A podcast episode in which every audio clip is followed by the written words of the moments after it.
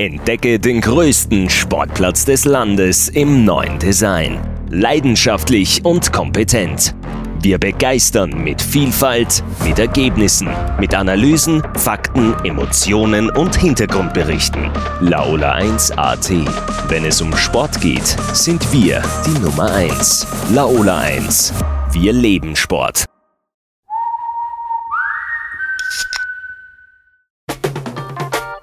Willkommen bei Mein erstes Mal, einem Podcast von The Red Bulletin, dem Magazin Abseits des Alltäglichen. In unserem Podcast sprechen Persönlichkeiten über ihre Anfänge, über erste Versuche und kleine Siege auf dem Weg zum großen Erfolg. Sie verraten, wie du deine eigenen Talente entdeckst und dich motivierst, neue Abenteuer zu wagen. Heute zu Gast bei mein erstes Mal der Skydiver Max Mano im Interview mit Florian Obkircher.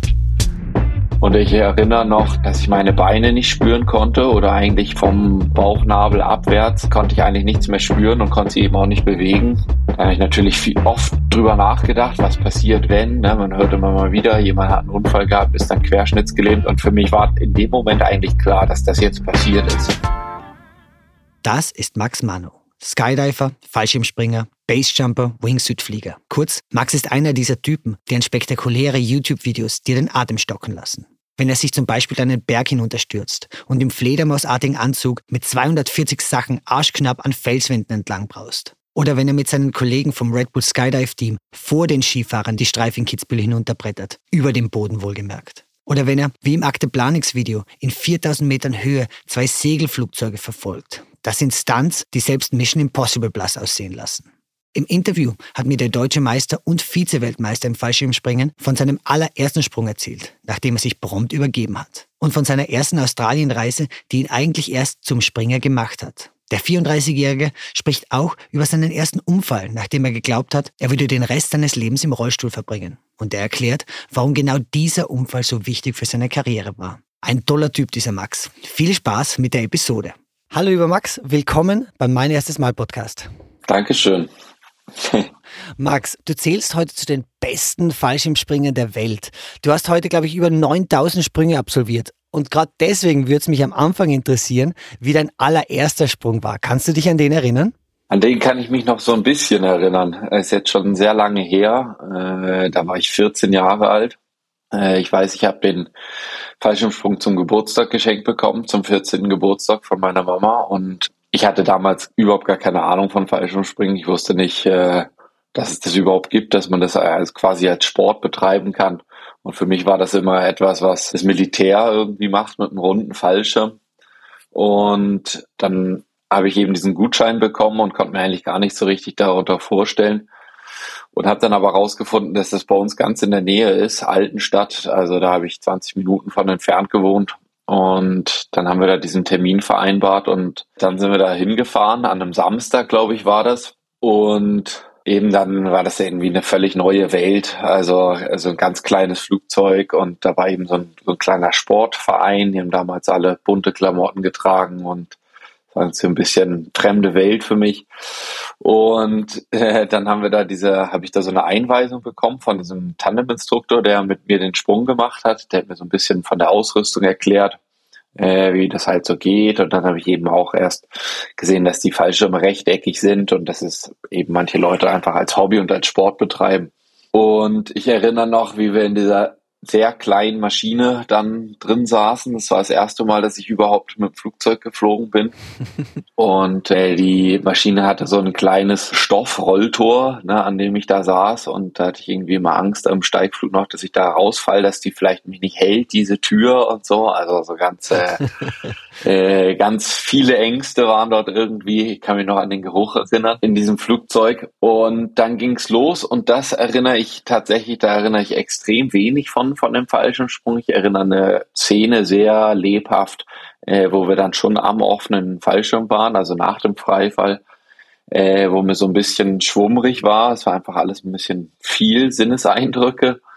Und als nächstes erinnere ich auf jeden Fall noch, wie ich da im Gras sitze nach dem Sprung und eigentlich völlig überwältigt bin und eigentlich auch gar keine äh, Worte für das finden konnte, was gerade passiert ist. Und das hat mir da auch so ein bisschen leid getan, weil natürlich meine ganze Familie dann zu mir gekommen ist und mich gefragt hat, wie es war und ich eigentlich gar nicht so richtig in Worte fassen konnte, wie es mir gerade geht. Und ähm, das war wirklich eine überwältigende Erfahrung. Es war dann auch so, dass ich auf dem Rückweg ist mir dann so schlecht geworden, dass ich äh, meine Mama gebeten habe, das Auto anzuhalten und dann habe ich mich übergeben das ist eigentlich so der erste, der erste Eindruck vom Fallschirmspringen für mich gewesen.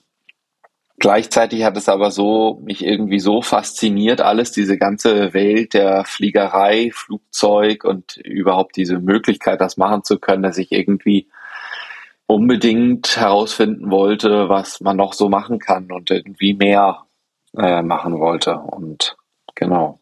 Das finde ich total interessant, weil wenn man als Kind oft eine schlechte Erfahrung macht, gerade wenn man was zum ersten Mal macht, ja, dann lasst man es oft besser sein. Warum hast du trotzdem weitergemacht? Du hast dann zwei Jahre später ja sogar die Lizenz gemacht, gell? Ja, also ich habe wie, wahrscheinlich jedes Kind einfach eine, die, diese Faszination vom Fliegen einfach gehabt und als, als ich dann das erste Mal abgehoben bin im Flugzeug, das hat mich schon einfach sehr fasziniert.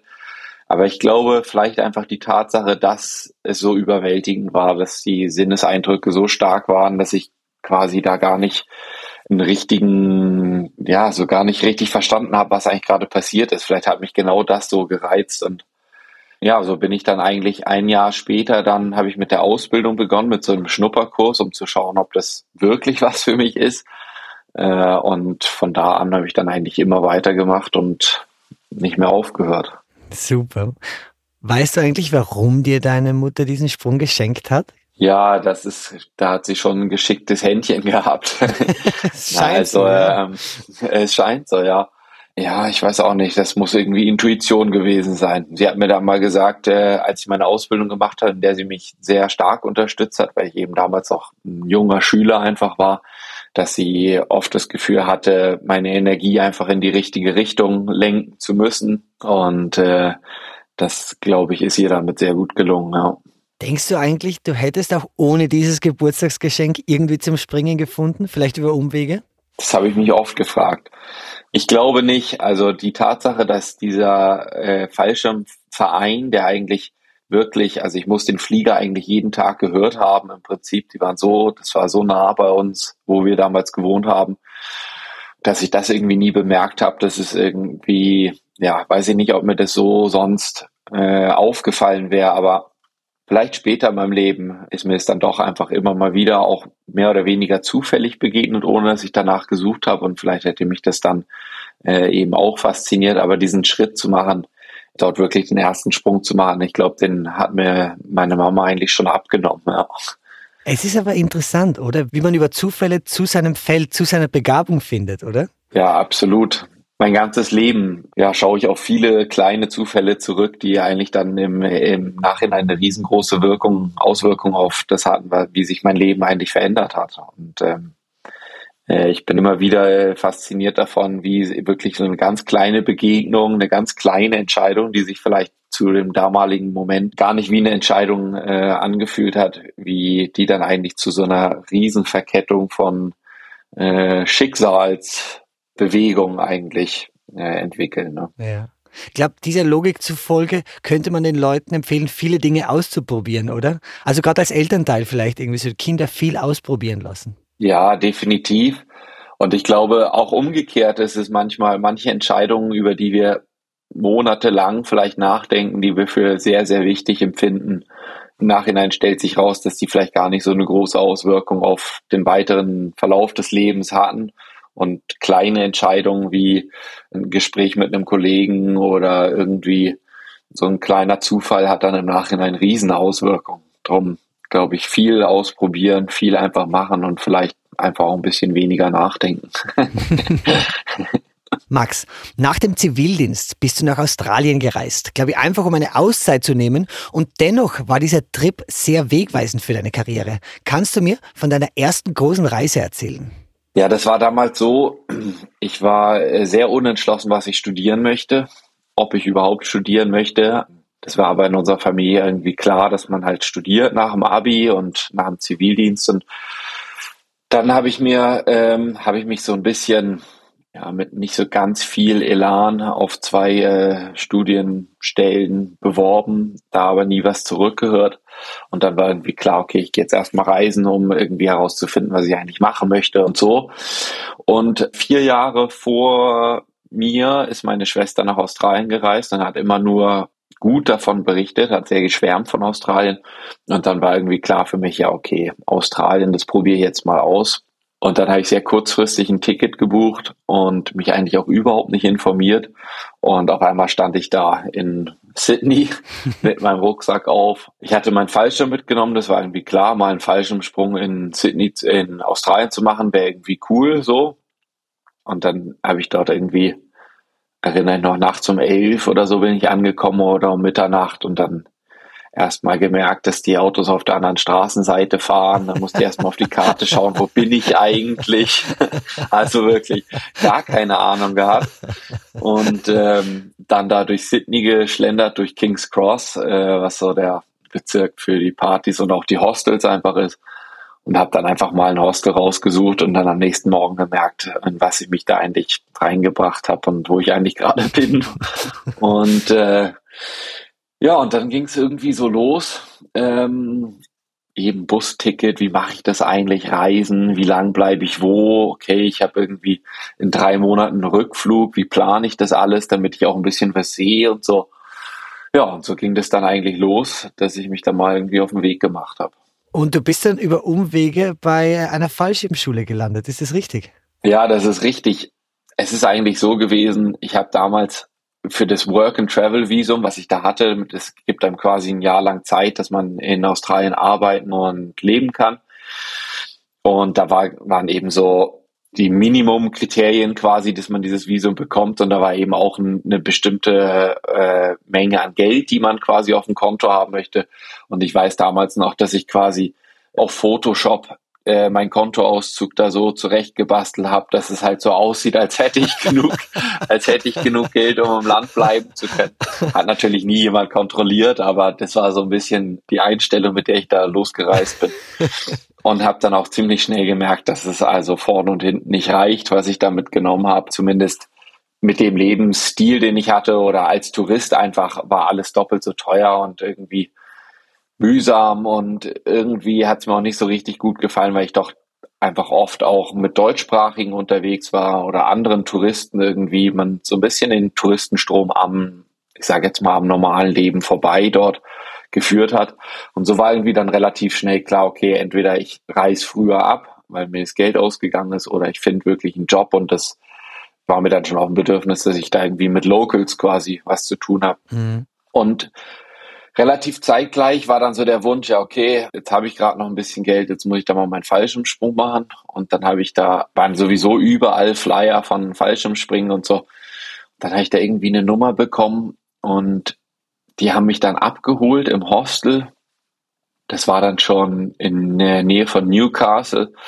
Und äh, dann haben, hat mich so ein Auto, privates Auto einfach abgeholt. Ja, wir gehen jetzt Fallschirmspringen und so. Und dann standen wir auf einmal mitten auf einem Feld und da stand dann ein kleiner Flieger, so eine kleine Cessna, so für fünf Personen und äh, so ein 200 Liter Fass Sprit. Ja, und das war dann der Sprungplatz wohl. Und ähm, dann habe ich da an dem Tag meine ersten beiden Sprünge in Australien gemacht. Also wirklich mitten im Nirgendwo mit Leuten, die ich noch nie vorher getroffen habe. Also eine ganz andere Erfahrung zu dem, was ich bisher gemacht habe. Und die haben mich dann weiter verwiesen an einen Platz, äh, kleines bisschen weiter nördlich und haben gesagt, frag doch mal da, ob die vielleicht Arbeit für dich haben oder so. Und da bin ich dann direkt mit dem Bus hingefahren und habe mich persönlich vorgestellt.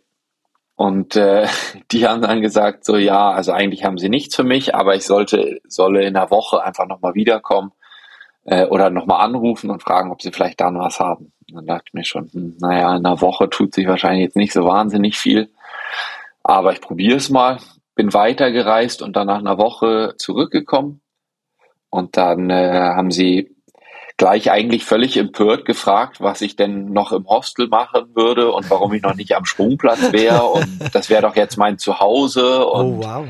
und dann ist direkt einer gekommen, hat mich abgeholt und dann habe ich dort gelebt. Genau. War das auch die Zeit, wo du dir zum ersten Mal gedacht hast, irgendwie so Springer, das könnte eigentlich auch ein Beruf sein? Eigentlich gar nicht. Eigentlich habe ich mir den Gedanken nie gemacht, weil Verstehe. die Instruktoren zum Beispiel oder die, die davon leben konnten, das waren für mich einfach immer Götter. Ne, die haben Tausende von Sprüngen gehabt und das war einfach unerreichbar für mich und irgendwie, das habe ich mir, also vielleicht erträumt so ein bisschen, aber nie wirklich war das realistisch, ein realistisches Ziel und ich konnte mir das irgendwie gar nicht vorstellen. Also ich weiß, dass ich damals, als ich dann sozusagen meinen ersten Gehaltscheck als Lehrer bekommen habe, dass ich mir dann gedacht habe, ah ja, stimmt, dafür wird man ja auch bezahlt. Vielleicht kann man ja sogar davon leben. Ne? Aber ähm, es war eigentlich immer für mich, das Ziel war immer meine Leidenschaft auszubauen, sozusagen, mein, mehr Zeit in meinem Hobby zu machen. Aber das, diese berufliche Sicht, das habe ich eigentlich so nie gehabt. Nee. Das ist spannend, aber wie wird dann ein Hobby zum Beruf? Was braucht es da? Also als ich dann, als ich dann dort gelebt habe, dann habe ich erstmal quasi von gar nichts gelebt, mehr oder weniger. Rasenmähen und Mülltonnen lernen und so, alles, was halt irgendwie äh, also angefallen ist. Ja. Und das ging dann weiter in so Customer Service, ne, mal das Telefon beantworten, was damals, ich hatte zwar Englisch in der Schule, aber es hat schon auch eine Weile gedauert, bis ich so den australischen Dialekt so gut verstanden habe, dass ich auch quasi äh, eine Rufnummer entgegennehmen konnte und so weiter. Ne? genau. Und dann äh, ging es weiter so mit, ja, das nennt sich Manifest, also so die Flüge koordinieren, wer sitzt in welchem Flieger und so weiter. Und dann ging es langsam so an das Praktische. Fallschirme packen ist vor allem am Anfang so ein Job, den man relativ unqualifiziert machen kann. Und dann irgendwann Videospringer, das heißt von den Tandems, äh, die Videos machen und dann irgendwann kommt so der Lehrerschein, Tandeminstruktor und so. Und für diesen ganzen Prozess habe ich vielleicht so anderthalb bis zwei Jahre gebraucht, einfach dort.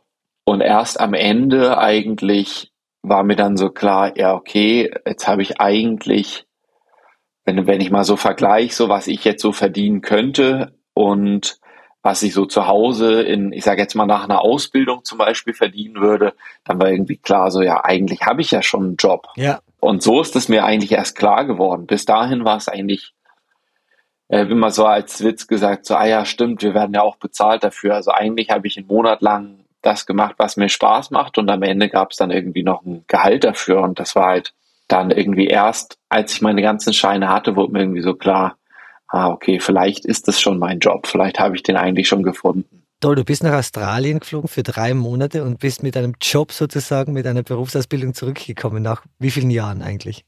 Dreieinhalb Jahre. Wow. ja. Hat also funktioniert. Mein Plan hat funktioniert. Ne? Ich wollte herausfinden, was ich machen will und habe es gefunden. Aber Max, die Frage kann ich mir jetzt nicht verkneifen. Du hast vorher gesagt, dass deine Familie erwartet, dass jeder zur Uni geht, dass jeder studiert. Was haben die denn dann gesagt, als du nach drei Jahren zurückgekommen bist und gesagt hast, ich bin jetzt Sprunglehrer? Ja, ich glaube ganz unterschiedlich. Also erwartet wurde es sozusagen nicht. Mein kleiner Bruder hat auch nicht studiert, aber mein Vater ist Lehrer und mein Bruder hat Germanistik studiert und es ist irgendwie schon so ein bisschen, war für mich eigentlich klar, zur Uni zu gehen einfach auch von der, weil ich Abitur gemacht habe und einfach die Möglichkeit hatte zu studieren, war es irgendwie klar, das, das muss ich auch machen. Und ich glaube ganz unterschiedlich. Ich glaube, die, meine Familie konnte sich lange nicht vorstellen, was ich dort eigentlich mache. Ich habe natürlich immer wieder Fotos und Videos und so geschickt, aber ich glaube, das war, die dachten einfach, ich bin in einem sehr langen Urlaub und habe natürlich einen Job dort und ich glaube, bei meinem Vater ging das vielleicht sogar auch ein bisschen länger noch. Also selbst als ich dann schon zurück war, dass dadurch, dass er einfach nicht genau wusste, was ich dort mache, vielleicht auch nicht so richtig verstanden hat, wie sehr das ein seriöser Job ist oder überhaupt ein Job ist. Ne? Ja. Und so, als ich ihn dann äh, auf den Tandemsprung mitgenommen habe, mal viele Jahre später, da hat sich dann, haben sich, glaube ich, für ihn viele Fragen beantwortet. sehr schön, sehr schön. Max, bei 9000 Sprüngen frage ich mich, ob da eigentlich auch einmal etwas schiefgegangen ist. Kannst du dich an deine erste gröbere Verletzung erinnern? Ja, an die kann ich mir sehr, sehr gut erinnern. Gar nicht so lange Geschichte, einfach bei einem Sprung mich verschätzt mit der Höhe bei der Landung.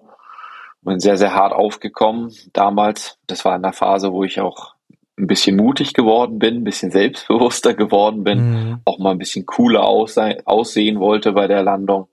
Das ging leider nicht so gut. Ähm, entsprechend habe ich den, bin ich sehr hart aufgekommen bei der Landung und war kurz bewusstlos.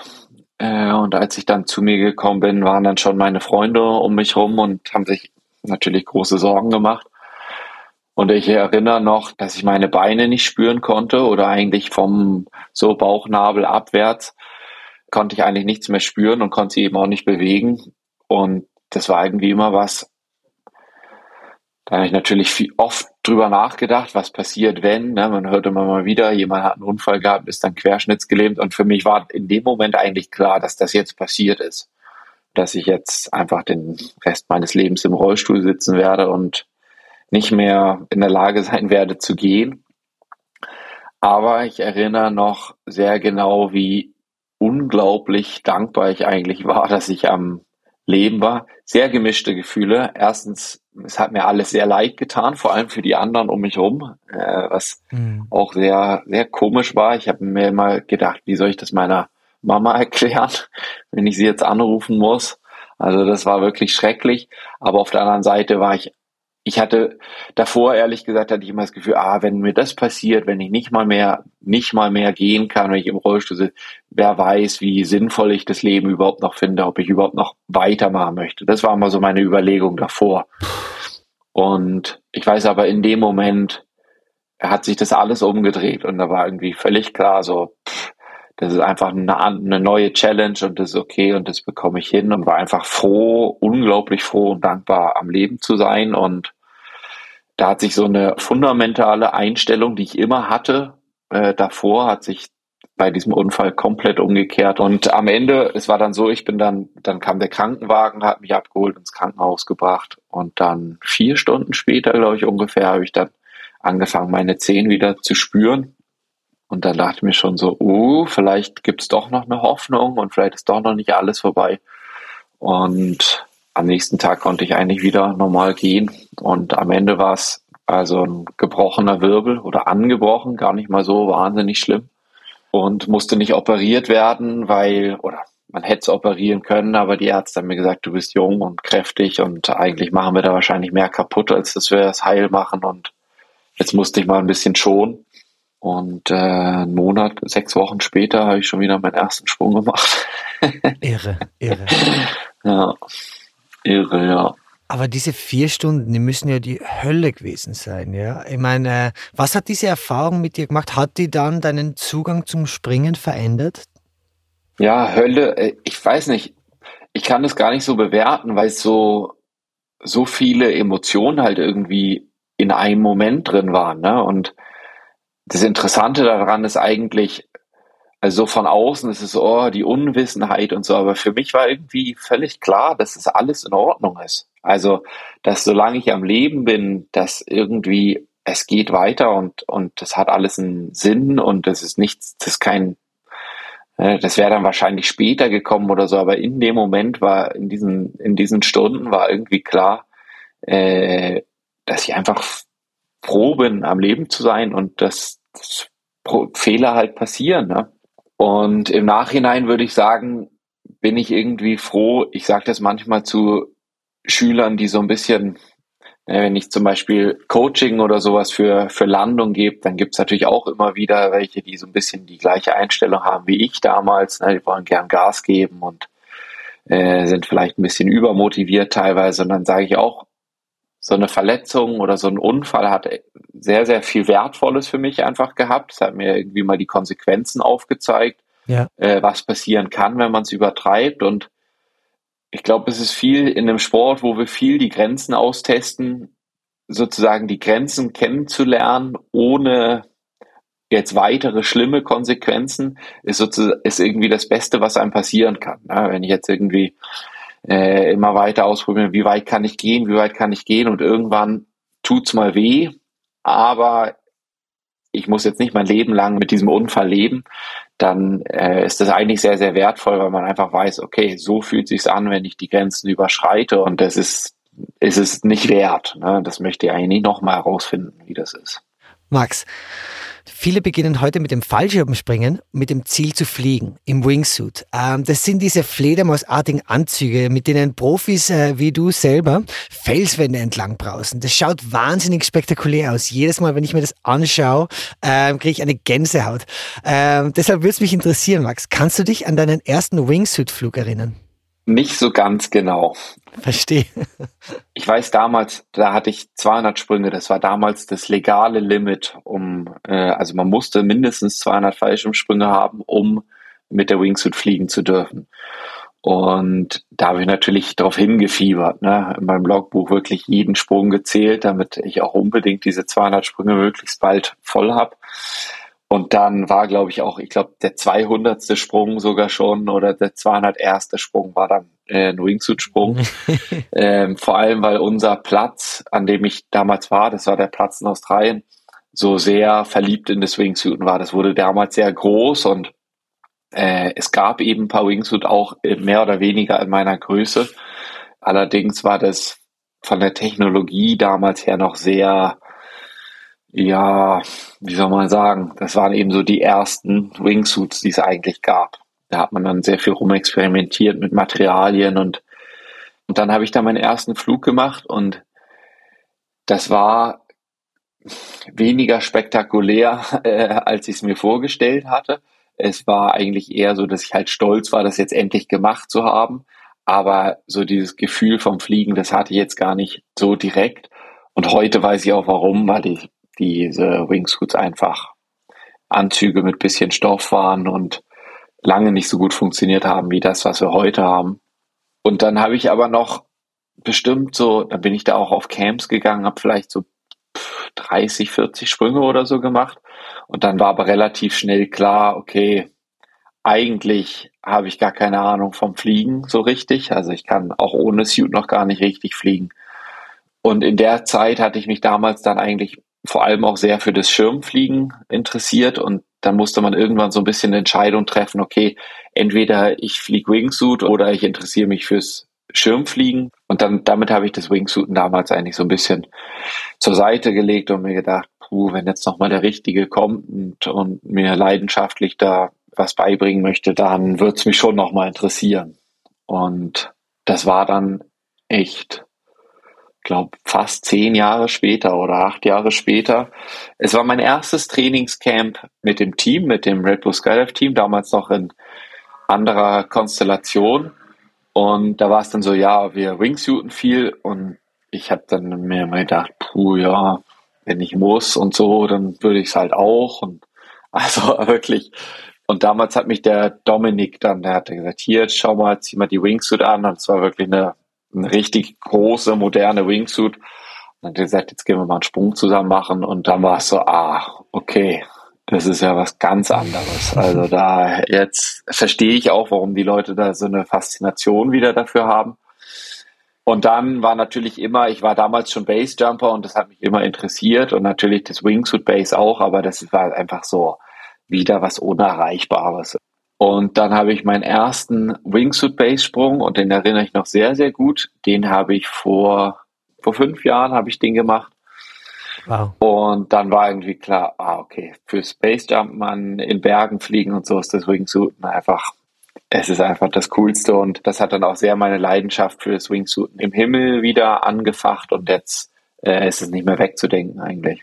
Für die Hörerinnen und Hörer vielleicht ganz kurz zur Erklärung. Basejump mit Wingsuit, es schaut so aus, dass man quasi auf einen Berg rauf geht, ja, eine Felswand oder einen Abgrund runterschaut und sich dann quasi mit der Wingsuit runterschmeißt und dann quasi einige hundert Meter vor der Landung dann noch den Fallschirm aufmacht. Richtig? Kann man das so sagen? Ja, genau. Also lernen tut man eigentlich immer aus dem Flugzeug und dann irgendwann, äh, wenn man entsprechend vorbereitet ist mit der Ausrüstung und so weiter, dann kann man irgendwann seinen ersten äh, Wingsuit Base Jump wagen. Da sind wir sehr privilegiert hier eigentlich, äh, Österreich und Schweiz, äh, dass wir sehr viele geeignete Berge dafür haben. Man braucht immer einen, äh, einen gewissen Start, also in den ersten drei Sekunden nach dem Absprung fällt man mehr, als dass man wirklich nach vorne fliegt oder gleitet und entsprechend braucht man dort einen recht steilen Start.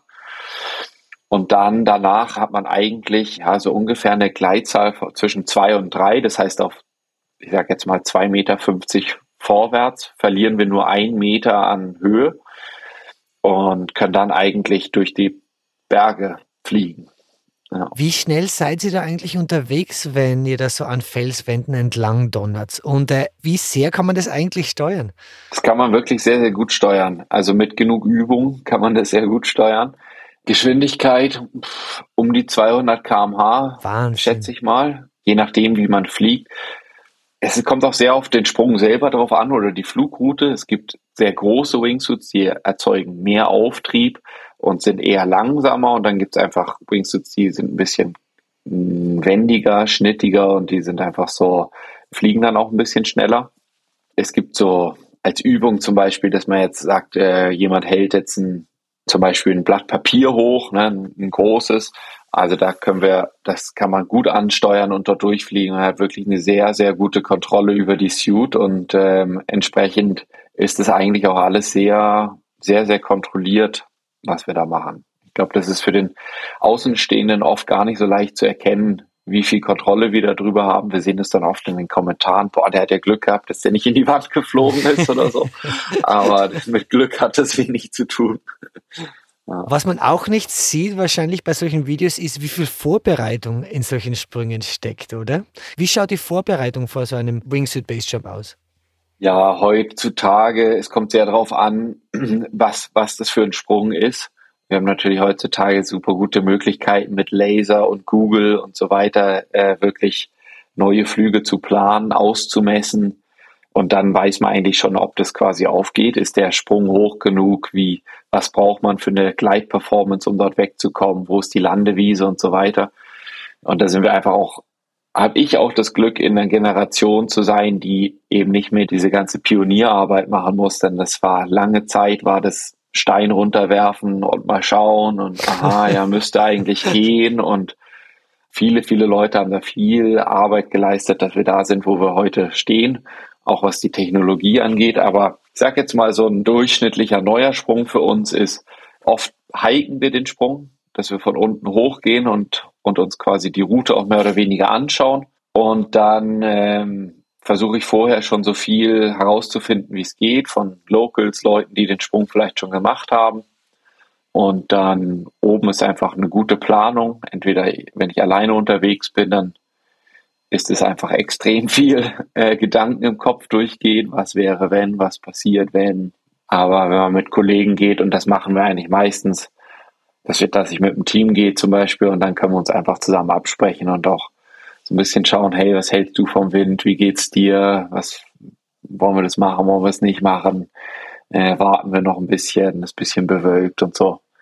Oft ist es viel Einstellung. Meistens wissen wir schon, dass es geht. Wir springen jetzt nicht runter und schauen, ob wir es überleben, sondern es ist eher so, bei welchen Bedingungen gehen wir und wie wohl fühlen sich eigentlich beide ne? oder alle drei.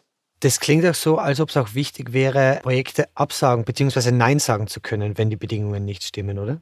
Ja, ich glaube, das ist das, was einen am Ende lange am Leben hält, ist das Nein sagen zu können. Es klingt so leicht hier, ne, darüber zu reden. Ja gut, da muss man halt mal Nein sagen, aber wenn man jetzt fünf Stunden lang den Berg hochgelaufen ist mit schwerem Gepäck Klar. und man weiß, okay, vielleicht kommt auch Regen rein, es kommt jetzt ein bisschen Wetter rein, also der Abstieg ist auch nicht ungefährlich. Und dann muss man sich entscheiden, springt man in, ich sage jetzt mal, grenzwertigen Bedingungen oder nimmt man quasi diesen doch auch gefährlichen Abstieg wieder in Kauf und ist vielleicht auch sehr müde schon und so. Das sind alles so Sachen, da sind die Entscheidungen oft gar nicht so leicht und da weiß man auch gar nicht so richtig, was eigentlich die richtige Entscheidung ist, weil das Nicht-Springen kann unter Umständen auch viele Risiken birgen und so ist es dann einfach immer ganz gut, wenn man jemand dabei hat, wenn man einen guten Kollegen oder eben ich meine zwei Teamkollegen dabei habe, weil da kann man einfach so ein bisschen sich besser darüber unterhalten und abwägen miteinander und es ist aber schon so, dass wir schon oft Nein gesagt haben, ich auch schon oft Nein gesagt habe und dann im Nachhinein gedacht habe, puh, wäre vielleicht doch gegangen, aber so ist es halt. Irgendwie muss man das einfach lernen, dass es halt auch Nein als eine Option gibt. Ne? Ja, ja. Was geht einem eigentlich während dem Flug durch den Kopf? Das kommt ein bisschen drauf an. Das kommt ein bisschen auf den Sprung drauf an. Aber ich würde für mich sagen, es ist eher wie so eine Ruhe, die dort einkehrt. So dieses, das, was vielleicht die Leute eher so als Flow beschreiben. Ich bin dann so in diesem Moment, dass eigentlich alles andere keine Rolle spielt. Also ich habe jetzt nicht so meine Gedanken kann man nicht in, die sind nicht in Textform oder sowas. Ne? Das ist alles irgendwie so einfach die, wie so die puren Sinneseindrücke ohne, ich sag jetzt mal, ohne diese Reflexion, ohne das zu bewerten, weil es einfach alles Informationen müssen, glaube ich, schnell verarbeitet werden und das ist irgendwie recht interessant, weil das auch viel Kreativität sozusagen hervorbringt, wie man zum Beispiel so eine Line bei einem Wingsuit-Sprung fliegt oder diesen, diesen Moment hat man in vielen Momenten im falschen Springen, aber irgendwie, ähm, ja, es ist so eigentlich was, ein verspielter Fokus eigentlich. Kreativität ist auch deshalb ein guter Punkt, weil, lieber Max, du bist ja auch Teil des Red Bull Skydive Teams, du hast es vorher schon kurz erwähnt, und ihr macht ja wirklich die kreativsten ersten Sachen, zum Beispiel die Megaschaukel, wo ihr zwischen zwei Heißluftballonen eine Schaukel gespannt habt, ja, oder auf der anderen Seite zum Beispiel eure Streifbefahrung vor den Skifahrern äh, in Kitzbühel, ja, wo ihr in den Wingsuits die Streif runterdonnert. Da würde mich nur interessieren, was war ein Projekt mit dem Red Bull Skydive Team, das dir besonders viel bedeutet hat? Es gibt ich finde sie eigentlich alle sehr spektakulär. Aber was mir sehr, einen sehr großen Eindruck hinterlassen hat, war unser Projekt in Norwegen, wo wir einfach eine Woche lang in Norwegen waren, Basesprünge zu machen. Das war so ein bisschen so eine Adventure-Story, die wir dort gemacht haben. Und Norwegen ist einfach unglaublich gewaltig. Also diese Berge ist einfach, wenn man, auch wenn man aus der Schweiz kommt, vielleicht sind die Berge gleich hoch, aber die haben einfach so eine schiere Gewalt und es ist auch nicht so erschlossen wie jetzt bei uns hier zu Hause alles. Und das weiß ich, hat mich sehr, sehr beeindruckt und es war so eine sehr intensive Woche, äh, körperlich sehr anstrengend und auch geistig, mental wirklich äh, sehr challenging mit meinen Teamkollegen. Und das hat uns sehr zusammengeschweißt, glaube ich, und hat uns sehr zusammengebracht, so auf der, auf der mentalen Ebene, auf der, eben in, in diesem Umfeld.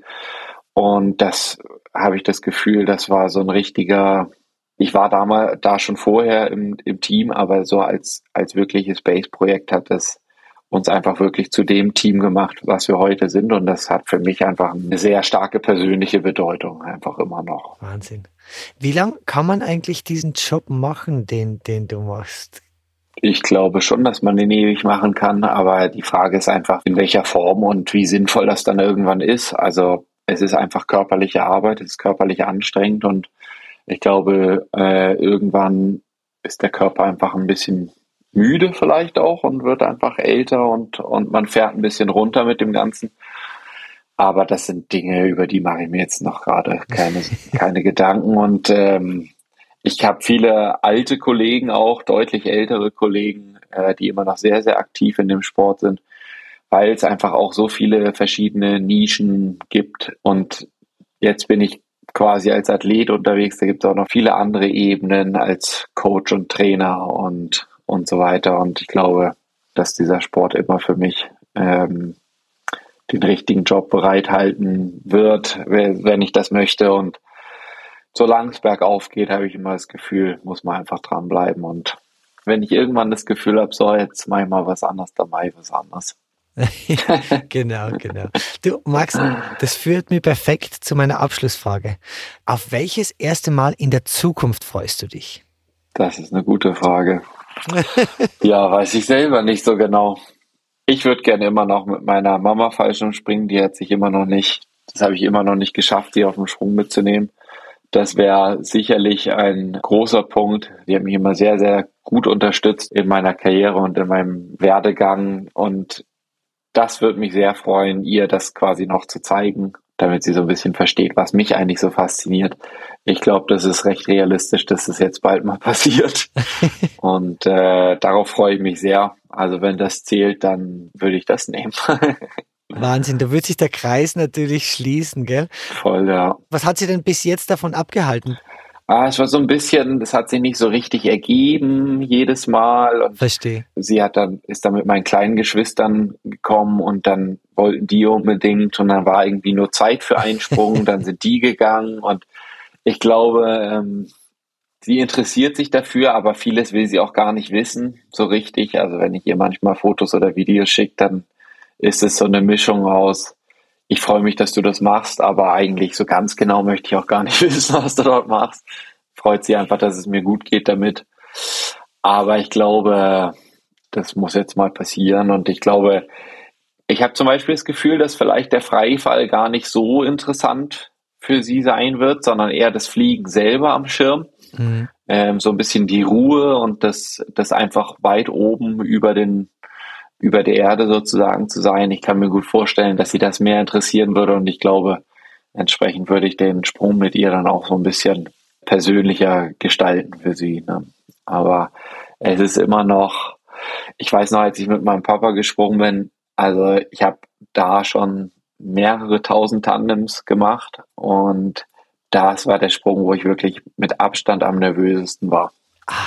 Also es war wirklich so, zum ersten Mal war ich bei diesem Job wirklich aus dem, eigentlich aus dem Konzept gebracht, weil ich mir gedacht habe, das klingt so blöd, aber irgendwie, wenn man halt doch, das ist einfach doch nochmal was ganz anderes und das ist mir dann auch im Flugzeug so richtig bewusst geworden und da war ich wirklich unglaublich nervös und ich glaube, äh, dass mir das mit meiner Mama genauso gehen wird, aber ich freue mich eigentlich schon sehr drauf.